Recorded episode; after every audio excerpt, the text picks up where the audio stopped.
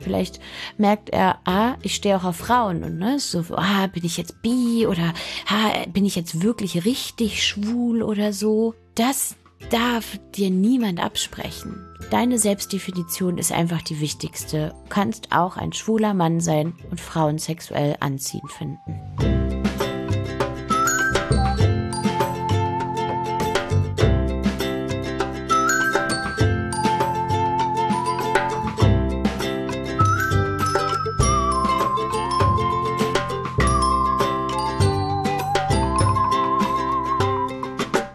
Willkommen zu Frag mal Agi, dem Podcast, in dem ihr der Sexualpädagogin Agi Malach alle eure Fragen rund um Liebe, Sex, Verliebtsein, Identitäten, alles was noch damit zu tun hat, ähm, stellen könnt.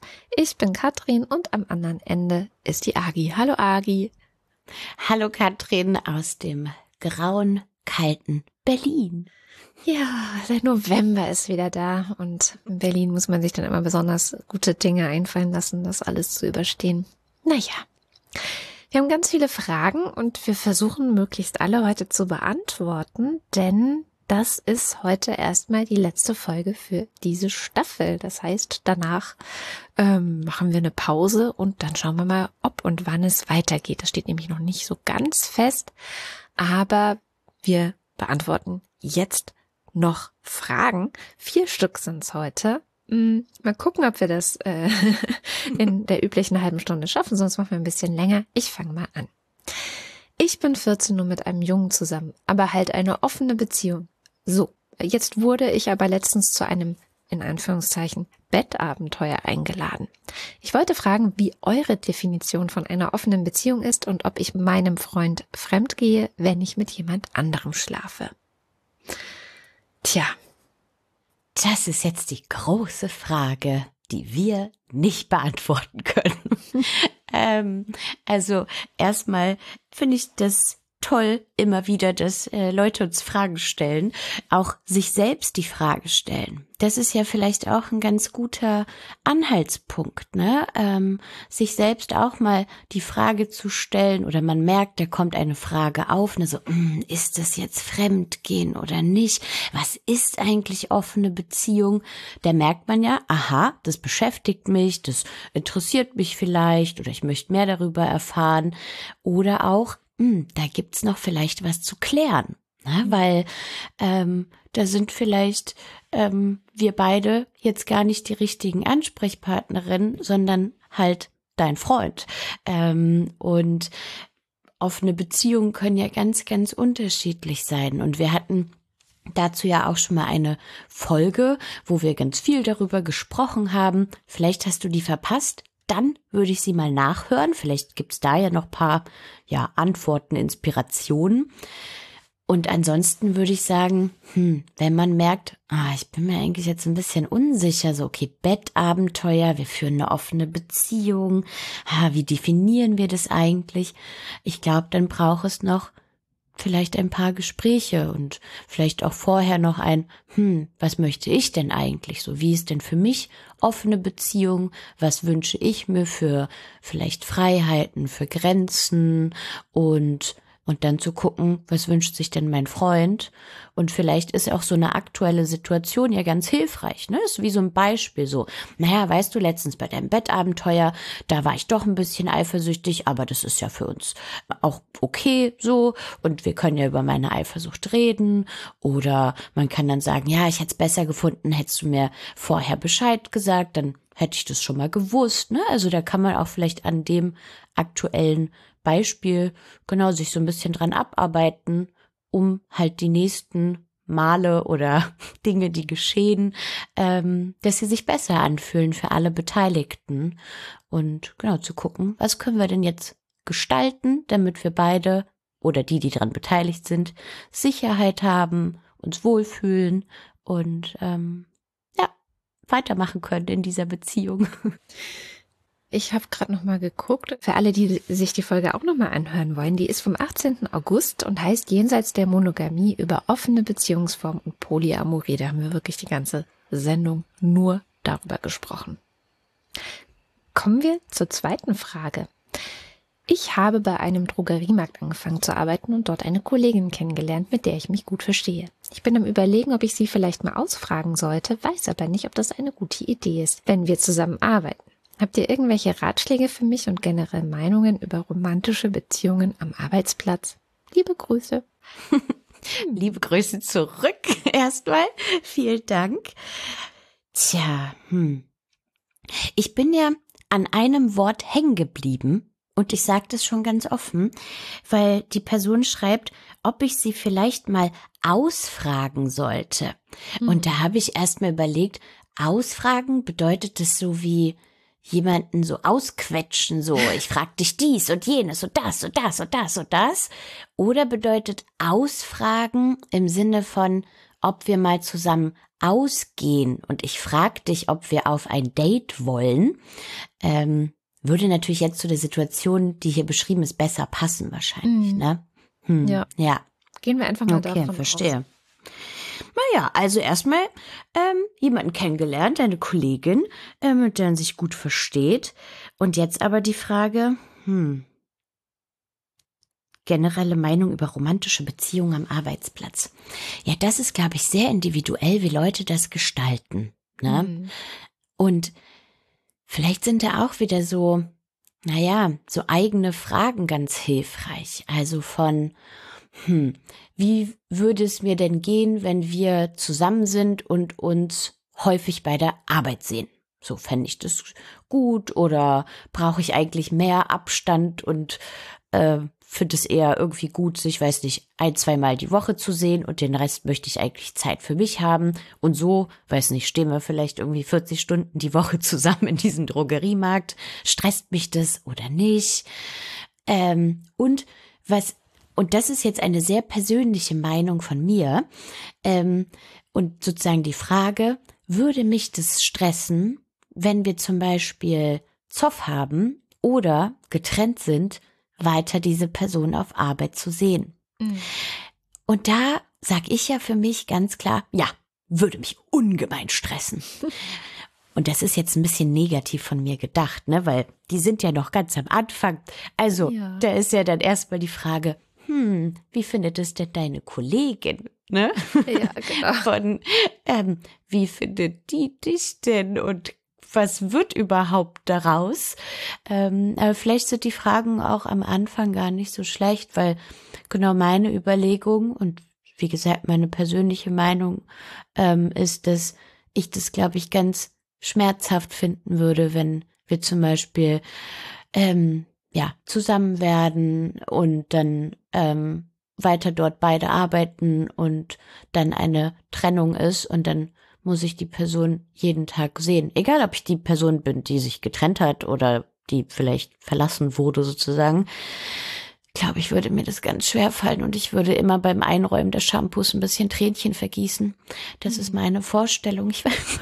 Oh je. ähm, ja, also ich, ähm, also ja, du würdest Menschen, lieber nicht mit Kollegen was anfangen oder Kolleginnen. Nee. nee. Also nee, ich persönlich nicht, weil ich glaube, dass es mir schwerfallen würde. Aber gleichzeitig würde mich das, also mir das auch schwerfallen, mich zurückzuhalten, weil verliebt sein oder jemand gut finden, das sucht man sich ja nicht aus. Also ist ja mein Verliebtheitsradar schaltet sich ja dann nicht aus, wenn ich im Arbeitsumfeld bin, sondern vielleicht finde ich ja dann trotzdem eine Person richtig toll und denke mir, oh, ich würde die so gern kennenlernen. Und dann denke ich, naja, dem steht ja auch nichts im Wege. Also man kann sich doch auch kennenlernen, man kann vielleicht auch privat was unternehmen. Und wenn es wirklich irgendwann an den Punkt kommen sollte von, huch, da ist ja doch wirklich mehr, mehr ähm, verliebt sein, mehr Bedürfnisse nach ja einer romantischen Beziehung. Vielleicht ist das auch etwas, was man zusammen dann besprechen kann und ja, was da die Bedürfnisse von den Personen sind. Ich dachte gerade, so Drogerieketten haben doch sicher immer so mehrere Märkte. Kann man da nicht so an unterschiedlichen Standorten arbeiten oder so? Das war auch mein Gedanke. ich dachte so, ach, egal, einfach rein ins Abenteuer und scheiß der Hund drauf. Liebe hat immer recht. Aber ich bin auch eine hoffnungslose Romantikerin und ähm, auch dazu verdammt, im Zweifel äh, ganz unangenehm auf die Fresse zu fallen, was sowas angeht. Insofern irgendwo in der Mitte muss dann jetzt die fragestellende Person ihre Antwort selbst finden, denke ich. Ja, und ich meine, ist das nicht auch schon so fantastisch? Ne? Bei mir schaltet sich der Kopf ein und ich ratter alles durch und denk so, okay, und wenn ich dann heulend da die Shampoos einräume, ne? Und du sagst, let's go, die Liebe, auf nach vorne.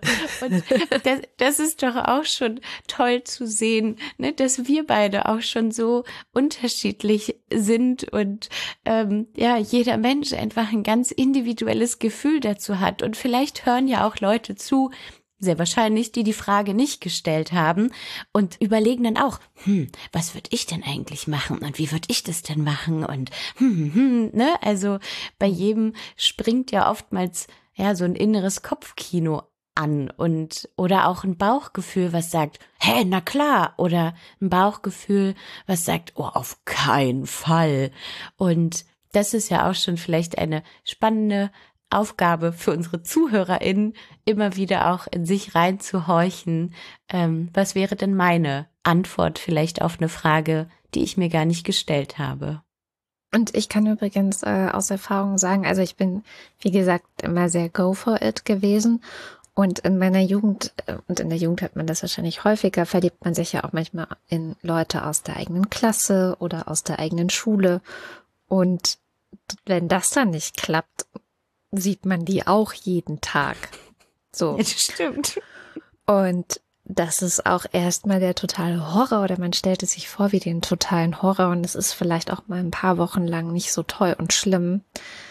Aber es geht halt auch vorbei. So. Mhm. Und das ist auch eine wichtige Erfahrung, finde ja. ich, die man ruhig mal machen kann, dass das zwar weh tut und auch eine Weile wehtun kann und echt fies zieht im Herzen so. Mhm. Aber es geht auch vorbei. Das stimmt. Kein Gefühl ist für die Ewigkeit. Nee, ein Glück. Ja. Kommen wir zur nächsten Frage. Ich, in Klammern M, liebe Männer, also M wie männlich nehme ich an, liebe Männer, aber finde Frauen sexuell anziehend. Das verwirrt mich und ich weiß nicht, wie ich damit umgehen soll. Also auch hier danke für diese, ja, vielleicht ist ja gar keine Frage, sondern erstmal eine Aussage ähm, einfach drin enthalten. Und ich finde das auch total mutig zu sagen, das verwirrt mich und ich weiß einfach nicht, wie ich damit umgehen soll. Das ist doch schon mal so, also das finde ich richtig toll, wenn Leute das sagen können, einfach so offen, ne? Ähm, und naja, das mit der sexuellen Anziehung, ähm, das ist ja auch nicht so eine einfache Sache. Ne?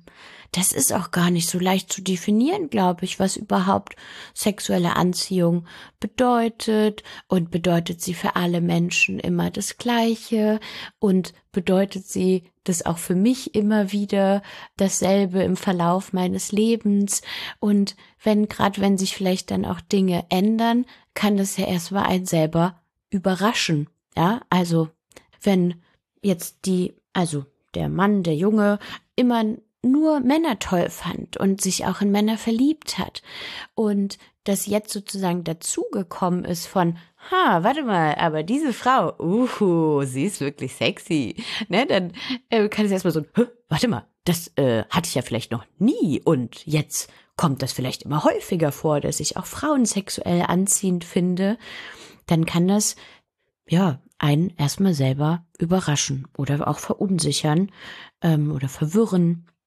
Und wir hatten auch schon mal eine Folge zu sexuellen Orientierung. Mm, das war ganz am Anfang, also am Anfang der ersten Staffel, Folge 4 vom 2. Juni 2020. Da ging es um die Frage, woran man eigentlich seine sexuelle Orientierung bemerkt und ja, wie man dann auch damit umgehen kann. Hm. Und wir hatten auch eine ähm, Folge ich glaube, vom 4. August, was Demisexualität ist. Also da hatten wir auch so ein bisschen über sexuelle Orientierung gesprochen und wie man vielleicht auch, naja, ein Label für sich findet und so. Und ähm, ich glaube, vielleicht ist es auch etwas, was man mit Ruhe einfach spüren kann und danach spüren kann. Ne? Von, aha, ich finde Frauen sexuell anziehend. So, das ist ja erstmal einfach nur ein, ja, das ist eine, eine Feststellung. So. Und daraus muss überhaupt nichts folgen. Daraus müssen keine sexuellen Aktivitäten folgen oder Wünsche nach irgendwie romantischen Beziehungen oder so. Ähm, vielleicht ist es nur das Gefühl, was man genießen kann von, oh ja, ich finde jemand richtig toll und heiß und schön. Ähm, und ich glaube, das muss auch überhaupt nichts daran verändern, dass ähm, er Männer liebt. Also vielleicht bleibt das einfach genau so, dass du Männer liebst und Frauen einfach sexuell anziehend findest. Vielleicht wird sich das auch irgendwann nochmal verändern und ja, es wird vielleicht romantische Gefühle auch für Frauen geben. Und es ist ja vielleicht einfach eine spannende Reise. Und vielleicht kommt da, also ich weiß nicht, ob das in der Frage wirklich drinsteckt, das habe ich gerade so ein bisschen vielleicht rein interpretiert, ob es da auch um Labels geht, also, ne, so, hm, bin ich jetzt bisexuell oder homosexuell oder pansexuell, also ob sich da sozusagen vielleicht in der Selbstdefinition was ändert. Und ich glaube, da ist immer die wichtige, äh, ja, Info. Ähm, das Label, was du für dich wählst, das kannst nur du entscheiden. Und die müssen auch nicht logisch sein. Und so Definitionen, die man im Internet findet oder so, die müssen auch nicht hundertprozentig passen, sondern ja, es muss sich erstmal für dich gut anfühlen. Und jetzt vielleicht die Person ähm, hier, die gesagt hat, na, ich bin männlich und liebe Männer, hat vielleicht gesagt, also ist jetzt ne, nur meine Fremdinterpretation, äh, ah ja, ich bin homosexuell, ich bin schwul. So, und jetzt vielleicht merkt er, ah, ich stehe auch auf Frauen und ne, so, ah, bin ich jetzt bi oder ah, bin ich jetzt wirklich richtig schwul oder so. Das darf dir niemand absprechen. So, also deine Selbstdefinition ist einfach die wichtigste und die könnte sich jetzt vielleicht ändern, wenn du das möchtest, aber du kannst auch ein schwuler Mann sein und Frauen sexuell anziehend finden. Ja, aber klar, das ist manchmal alles ein bisschen verwirrend. Die Gefühle können, wenn man gerade gedacht hat, man hat's raus und man hat sich gefunden und sich damit auch vielleicht arrangiert und dann auf einmal ist es doch wieder anders. Dann sind wir schon bei der letzten Frage für heute.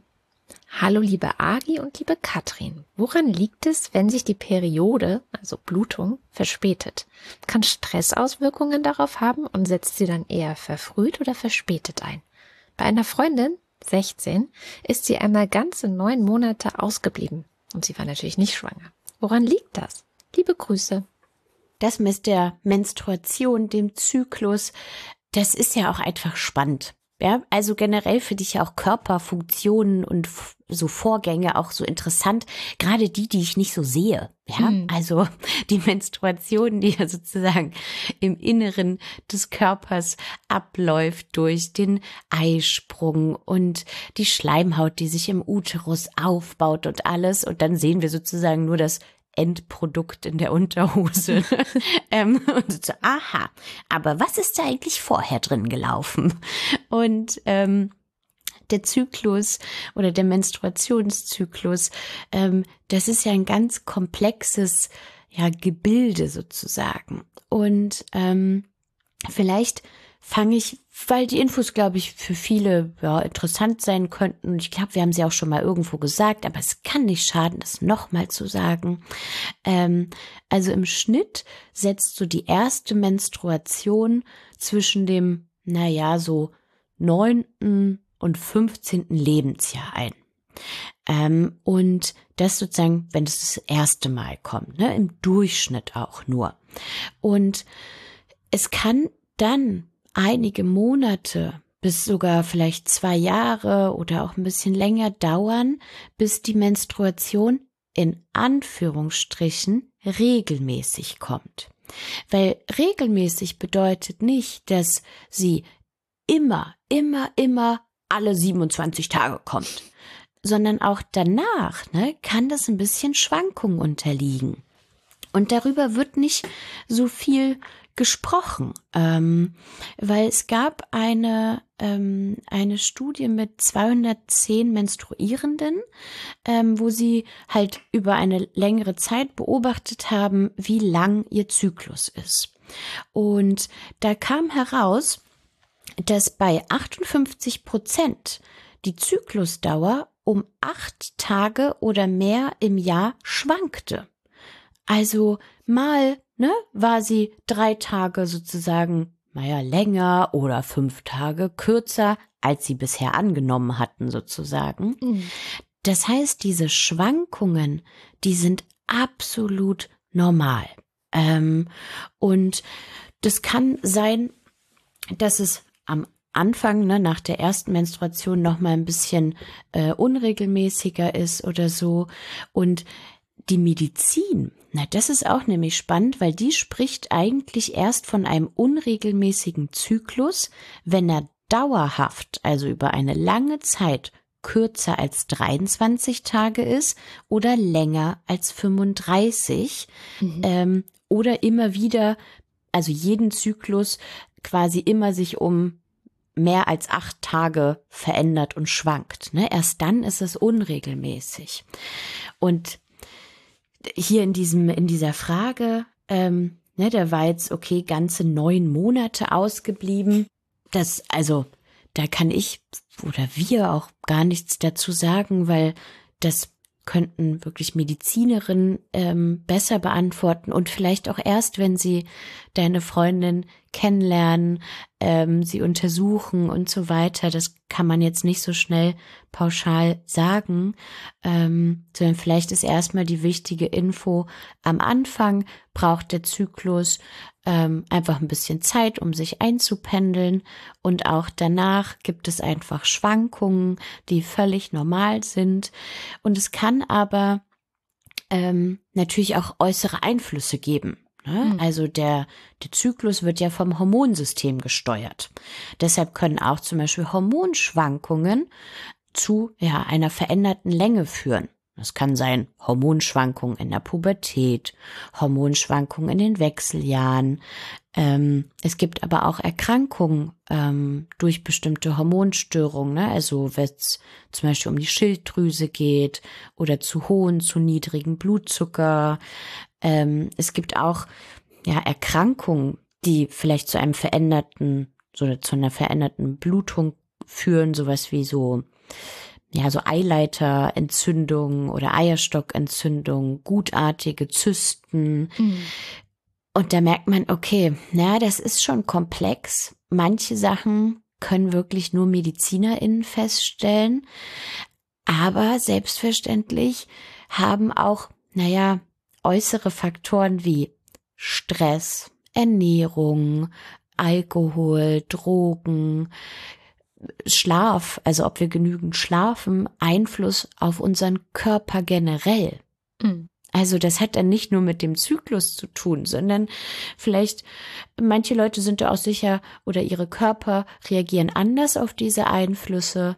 Ähm, und ja, andere sind so, ach, naja, gut, ich habe vier Stunden nur geschlafen diese Woche, da ist alles okay bei mir weiterhin. Und andere reagieren da viel stärker drauf, ne, auf wie sie sich ernähren und so.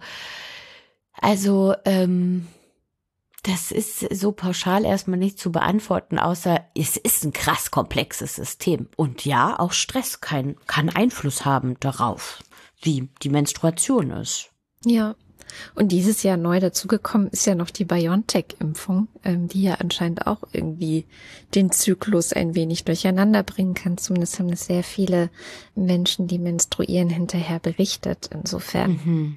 noch so ja. ein Beispiel von, ja, okay, das kann einfach hier und da mal ein bisschen durcheinander geraten. Ja. Was man vielleicht machen kann, wenn man neugierig ist ähm, und vielleicht gibt es auch wirklich bestimmte Zusammenhänge, die man auch beobachten kann, sind ähm, sogenannte Zyklus-Apps. Also Apps, die dein Zyklus tracken. Und ich meine jetzt nicht zur, zur Verhütung oder zum Kinderwunsch, also um schwanger zu werden, sondern wirklich nur zur Beobachtung. Oder vielleicht hat man ja auch Lust, sich selber weiß ich nicht, im Kalender oder so eine coole Seite zu gestalten, wo man dann jeden Tag das so Sachen eintragen kann. Und da könnte man ja eintragen, das ist der erste Tag meiner Periode, so lang habe ich geblutet und erstmal das festzuhalten und dann aber bestimmte Faktoren auch festzuhalten, nämlich wie viele Stunden habe ich heute geschlafen, fühle ich mich gestresst, nehme ich vielleicht irgendwelche Medikamente ein, weiß nicht, ein Antibiotikum, hatte ich Sex mit mir, Solo-Sex oder Sex mit anderen Personen, ne, hat das zum Beispiel auch Einfluss auf mein Wohlbefinden, auf meinen Körper, habe ich genug getrunken, gegessen? Und vielleicht das mal, wenn man ne, Bock drauf hat, hm. ein halbes Jahr machen und mal wirklich gucken, ah krass, immer wenn ich, weiß nicht, ganz dolle Unterleibsbeschwerden habe, ah, da hatte ich dann wirklich den ganzen Monat immer ganz dolle Stress. Oder, ah krass, wenn ich wenig schlafe, ist irgendwie komischerweise mein Zyklus, weiß ich nicht, kürzer, länger, weiß weiß ich. Also vielleicht kann man ja auch schon selber Zusammenhänge herstellen. Ähm, und ja, da kann man erstmal beobachten und neugierig sein. Aber tatsächlich, ich kenne es auch von mir. Also jetzt neun Monate vielleicht nicht, aber ich hatte bis ich, weiß ich gar nicht, Mitte 20 war oder so einen sehr unregelmäßigen Zyklus, auch nach den Definitionen, die du gerade mhm. genannt hast, sehr ja. unregelmäßig. Und insofern, ähm, ja, haben auch alle Ärzte damals gesagt, das ist einfach, das ist halt manchmal einfach so. Aber tatsächlich vollständig abklären können wir zwei das per Ferndiagnose nicht. Erstens sind wir keine Medizinerin und zweitens wäre es ganz gut, die Person dann auch mal kurz zu sehen, wahrscheinlich. Ja, und ich glaube, wenn man da wirklich eine dolle Unsicherheit verspürt, ne, und ähm, ich glaube auch, ne, ich würde wahrscheinlich auch erstmal so, wenn jemand gerade eher am Anfang von so Menstruationszyklen ist, sagen, hey, dein Körper swingt sich ein, der groovt sich ein, das macht dein Körper schon gut. Und wenn es dann auch irgendwie Ärztinnen sagen und man immer sagt, nein, ich fühle mich da trotzdem ganz so unsicher und ich will es irgendwie alles verstehen und ich habe da vielleicht auch eine komische Vermutung oder so, dann nochmal, ja, vielleicht hartnäckig drum bitten um eine medizinische Abklärung, ne? Weil oftmals man ja, oder viele Menschen es kennen, dass man so von Ärztinnen manchmal so abgespeist wird, ne? Und so, ja, ja, ist schon nichts, ist schon normal, so, sie müssen halt mit den Schmerzen leben. Und manchmal steckt da ja wirklich was dahinter und da kann man dann ja vielleicht doch noch mal Ärztin wechseln oder noch mal ähm, um mehr Zeit bitten und sagen, wissen Sie was, mir geht das wirklich nahe, ich würde da gern mit jemandem sprechen, der sich damit auskennt, können wir vielleicht einen Termin vereinbaren, wo ich nicht nur zehn Minuten im Sprechzimmer bin, sondern eine halbe Stunde und da sozusagen für sich einzustehen und sich das zu holen, was man braucht. Hm. Ja, liebe Agi, Mensch, das war unsere zweite Staffel in diesem Jahr. Uhu. Mit vielen tollen Fragen und ähm, ich hoffe, wir konnten mit unseren Antworten zumindest immer ein bisschen Orientierung geben, wo man weitermachen könnte oder wen man als nächstes fragen könnte oder was für Gespräche man auch führen könnte, weil ja eine mhm. unserer der häufigsten Antworten am Ende immer lautete, ihr müsst einfach miteinander darüber reden. Tja, auch wenn das nicht immer ganz leicht ist, ist es doch meistens eine sehr gute Idee. Ich hoffe, wir hören uns im nächsten Jahr wieder. Ähm, wir sammeln bis dahin weiter fleißig eure Fragen. Ihr wisst hoffentlich schon, wo ihr sie stellen könnt. Ansonsten schaut mal in die Show Notes oder auf frag-mal-agi.de. Da findet ihr alle Wege, wie ihr uns schreiben könnt. Bleibt uns nur, euch ein restliches, ein schönes Restjahr zu wünschen, auch wenn es gerade sehr grau ist. Vielleicht kommen ja noch mal ein paar sonnige Tage dazu. Und ähm, natürlich auch ein schönes, ja, neues Jahr dann irgendwann, auch wenn es jetzt noch sehr weit weg scheint. Oh wow, das war jetzt das erste Mal, dass jemand sagt, ähm, schönes neues Jahr. Aber ähm, da das sozusagen der Abschluss ist der zweiten Staffel, sage ich auch danke an alle Fragen, an alle ZuhörerInnen, die uns auch empfehlen, die ähm, ganz liebe Kommentare schreiben, zum Beispiel auf Instagram und an alle, die Fragen stellen. Und auch an dich, Katrin. Danke, dass wir das hm. zusammen machen. Und natürlich auch danke an dich, weil ohne dich geht es diesen Podcast gar nicht. Also kommt gut rüber ins neue Jahr. Wir hoffen alle sehr, dass es ein bisschen besser wird als 2020 und 2022. Vielleicht mit okay. weniger Corona. Das finde ich ganz toll. Genießt die Zeit bis dahin, so gut ihr könnt mit Kakao und bis dahin. Tschüss.